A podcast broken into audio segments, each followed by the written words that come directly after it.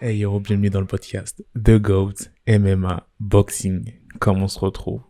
La news vient de tomber. En effet, peu de temps après que Dana White ait annoncé la retraite officielle malgré un forcing de sa part à Rabib, la retraite officielle de Rabib Nurmagomedov sur les réseaux publiquement, il a annoncé quelques heures après via l'UFC que le combat Charles Dobronx Oliveira versus Michael Chandler se tiendra au Toyota Center de Houston le 15 mai pour le titre lightweight officiel.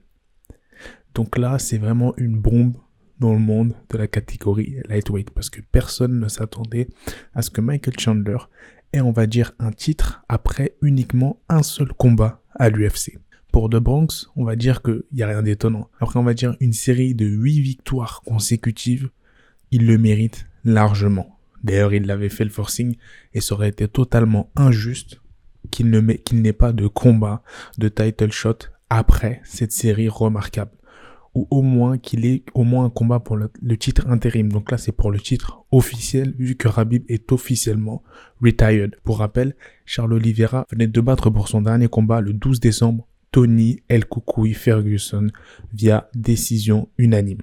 Donc en gros, on peut dire que c'est un statement et que c'est largement mérité pour The Bronx. Et ça, ça nous fait énormément plaisir car on en avait parlé dans une vidéo qui va s'afficher juste au-dessus et qui en gros, il méritait largement le titre et qu'il se faisait un peu boycotter par l'UFC. Mais visiblement, notre appel a été entendu. Maintenant, on peut se poser la question de est-ce que Michael Chandler le mérite réellement?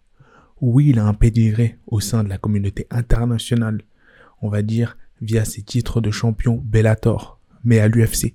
On sait que c'est un combattant de haut niveau. Mais est-ce que, on sait que c'est un combattant qui a un pédigré aussi de champion, mais est-ce qu'à l'UFC, il a fait ses preuves? On va dire que c'est un peu compliqué de se ramener comme ça quand t'as des Dustin Poirier ou des Dustin Gaethje qui sont établis depuis un moment maintenant. Et là, il vient de leur passer sous le nez juste en ayant, enfin, juste, en ayant mis KO au premier round Dan Hooker.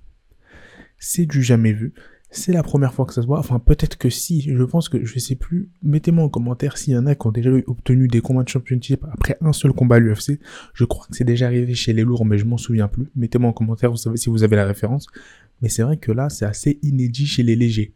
Donc en gros, c'est le numéro 3 de la catégorie, Charles Oliveira, qui va affronter le numéro 4, Michael Chandler, de Ranké on peut dire que c'est assez intéressant parce que si on en arrivait à une telle configuration, c'est parce que Dustin Poirier, après avoir vaincu par TKO Conor McGregor lors de leur dernière confrontation, leur revanche du coup, sa revanche qu'il a obtenue, et eh bah il a signé pour un troisième combat, c'est-à-dire une trilogie avec Conor McGregor.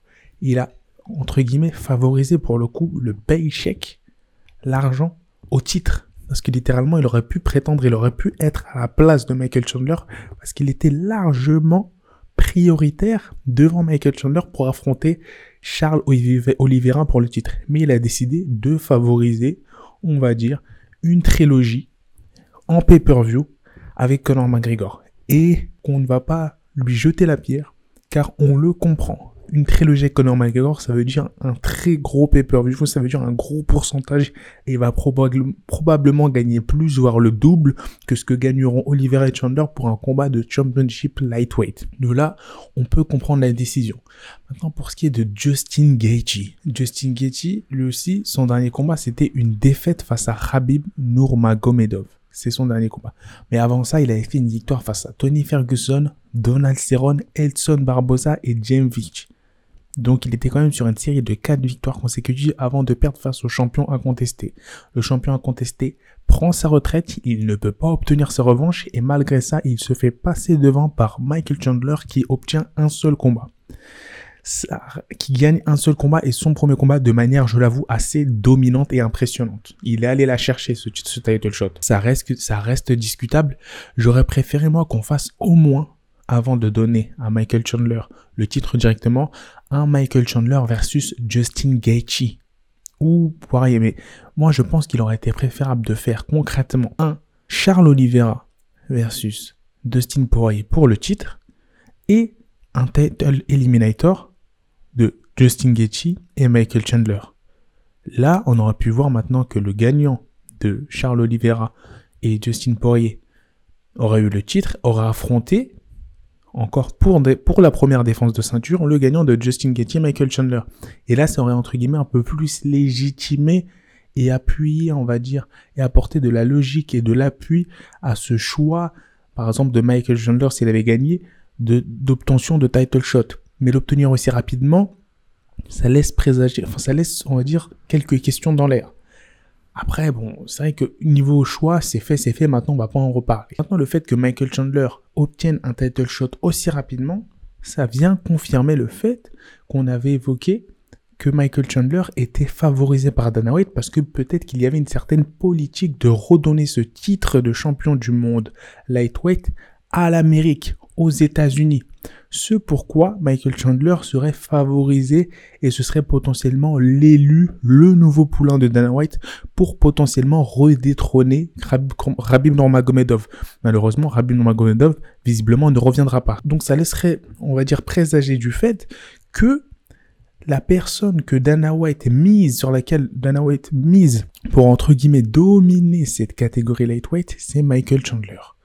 Et là, ça devient intéressant parce que maintenant, on peut étudier le match-up. On a d'un côté un grappleur extrêmement agressif et talentueux et très aérien que j'apprécie énormément qui est Oliveira Dobronx face à un lutteur explosif avec des mains en dynamite. Donc, on sait que on sait que Charles Oliveira a un menton, mais il a parfois été testé. Et malheureusement, parfois, il n'a pas très bien tenu la route, notamment face à des Paul Felder et autres, où on a vu qu'il a perdu par TKO au round 2 ou dans d'autres combats.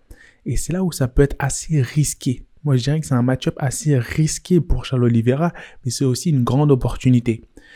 La plus, on va dire que la manière dans laquelle je vois Charles Oliveira gagner, c'est littéralement par soumission. On va pas se mentir, ce sera d'aller au sol malgré le fait que c'est un lutteur d'élite et que ça va être extrêmement compliqué de maîtriser au sol et de maintenir au sol Michael Chandler qui est très explosif et qui a une très très très très bonne lutte, je pense que c'est la manière de, c'est soit boxer, on va dire, de l'extérieur, l'outboxer, le, on va dire le pick apart, c'est-à-dire pick him apart pendant plusieurs rounds et ensuite après l'amener au sol une fois qu'il est assez touché, fatigué, qu'il n'ait plus trop de gas tank et le termine en real naked choke ou en clé ou en clé de bras ou en clé de cheville, comme il le fait très bien, ou en triangle, comme il le fait aussi très bien, ou même en guillotine choke, comme il le fait très bien Charles Oliveira.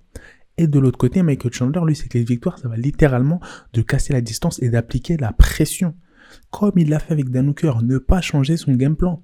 Foncez, allez-y, lui mettre la pression et boxer et chercher le chaos très très très c'est littéralement ce que va chercher à faire tout notamment Michael Chandler si sa stratégie coïncide avec la logique du combat. Après c'est vrai pour en revenir un peu aux politiques, il y a énormément de personnes qui disent que ce combat n'a pas de sens.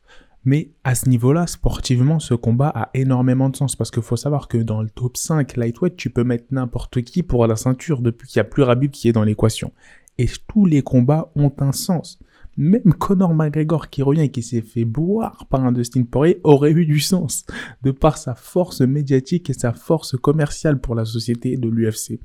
Donc c'est vrai que d'un point de vue business et d'un point de vue athlétique, dans le top 5 du, lightweight, on peut pas dire que tel ou tel combat n'a pas tellement de sens, même si on peut dire, c'est sûr qu'il y a des préférences. Mais là, on peut voir qu'il y y a un sens pour l'aspect business, American business et le fait de redonner la ceinture potentiellement aux États-Unis en lightweight ou potentiellement de redonner la ceinture au Brésil. Et ça fait longtemps qu'il n'y a pas eu un mec brésilien chez les hommes qui a été champion depuis les José Aldo, depuis les Junior dos Santos et autres. Et ça, ça ferait extrêmement plaisir de retrouver cette étincelle. Et c'est, et, faut savoir que Charles Oliveira est extrêmement déterminé à récupérer et à ramener cette ceinture. Il l'avait dit, il le savait, et sa prestation face à Tony Ferguson l'a montré. Une prestation d'exécution cold, calm and collected. C'était vraiment un killer. Vraiment dans la cage, Charles Oliveira, il a atteint un niveau. Maintenant, là où j'ai peur, c'est qu'il se fasse éteindre, tout simplement. Qu'il se fasse éteindre à la Dan Hooker. J'ai peur, faut qu'il protège énormément son menton. Il ne faut pas qu'il ait, ait une surconfiance au niveau de son striking parce qu'il risquerait de se faire prendre et de se faire cueillir à froid, comme ça a été le cas avec Dan Hooker. Je ne voyais pas du tout Dan Hooker se faire cueillir à froid, et ça m'a énormément surpris. La défaite de Dan Hooker m'a énormément surpris. Pas tant la défaite, mais la manière dont il a perdu. c'est des fois je me dis mais qu'est-ce qu'il mange ce Michael Chandler? C'est un taureau, c'est un buffle. Et c'est vrai que Michael Chandler, pour le coup, je, ce serait un match-up que je trouverais extrêmement difficile pour Khabib. Et oui, extrêmement difficile pour Khabib. Même si je pense que Khabib aura pu le maîtriser en lutte, c'est vrai que je ne pensais pas qu'il avait en dire une telle puissance d'exécution et de frappe dans son striking. Et surtout une telle précision. C'est ça la force de Michael Chandler. C'est qu'il a une très très bonne précision dans ses coups, en plus d'être surdynamique et surpuissant. Donc voilà, si je devais donner un pronostic entre Oliveira et Michael Chandler, on va dire là à froid, un peu en, un peu en amont du combat qui serait le 15 le 15 mai du coup avec une full crowd vu que bah, du coup l'UFC aurait rouvert sa, sa, sa, full crowd capacity. Donc c'est à dire qu'il y aura tout le public qui pourra venir euh, c'est sous-entendu qui pourra venir. Normalement c'est même à, une certitude au Toyota, au Toyota Center à Houston. Si je devais donner on va dire un pronostic là rapidement je donnerais c'est compliqué. C'est assez compliqué. Mais je donnerais Charles Oliveira à la décision parce que Charles Oliveira, je pense qu'il va pouvoir gérer le combat. S'il ne se fait pas, parce que la clé dans ce combat, euh, combat-là aussi, et ça j'ai oublié de l'évoquer, c'est le conditioning. Les deux ont un très bon conditioning. Et c'est celui qui aura le meilleur conditioning aussi qui aura l'avantage. C'est vrai qu'il n'a pas eu le temps d'être trop, trop testé au niveau du conditioning à l'UFC, Michael Chandler, de par son explosivité et la manière dont il a terminé rapidement Dan Hooker. Mais je pense que ça va être intéressant de le voir face à un Oliveira qui est très très bon dans ce domaine-là dans cet aspect-là du combat, la manière dont il gère son conditioning et son cardio. Mais je donnerais quand même un léger avantage à Oliveira, d'un point de vue ne serait-ce que stratégique au niveau des armes en armes martiaux qu'il possède. Je ne dirais pas, je, je ne dirais, je ne parierai pas sur la soumission parce que je pense qu'il est beaucoup trop explosif, Chandler, que ce soit debout ou au sol. Et donc je parierais plus sur une victoire par décision de Charles Oliveira et ça nous ferait plaisir. parce qu'il le mérite de Bronx. Après toutes ces victoires consécutives, ce serait beau de finir avec 9 victoires consécutives et un titre à la clé. Mets-moi en commentaire quel est toi potentiellement ton pronostic pour cet, pour cet affrontement. Est-ce que tu trouves que c'est logique que cet affrontement ait lieu? Est-ce que tu penses que c'est pas logique? Est-ce que tu penses que Charles Michael Chandler ne mérite pas un titre et que c'est un peu du n'importe quoi qu'il ait après un seul combat à l'UFC malgré le fait qu'il ait eu une victoire assez impressionnante? Donne-nous ton pronostic pour ce combat-là. Dis-nous ce que t'en penses. N'hésite pas à liker, partager et commenter cette vidéo. Et peace.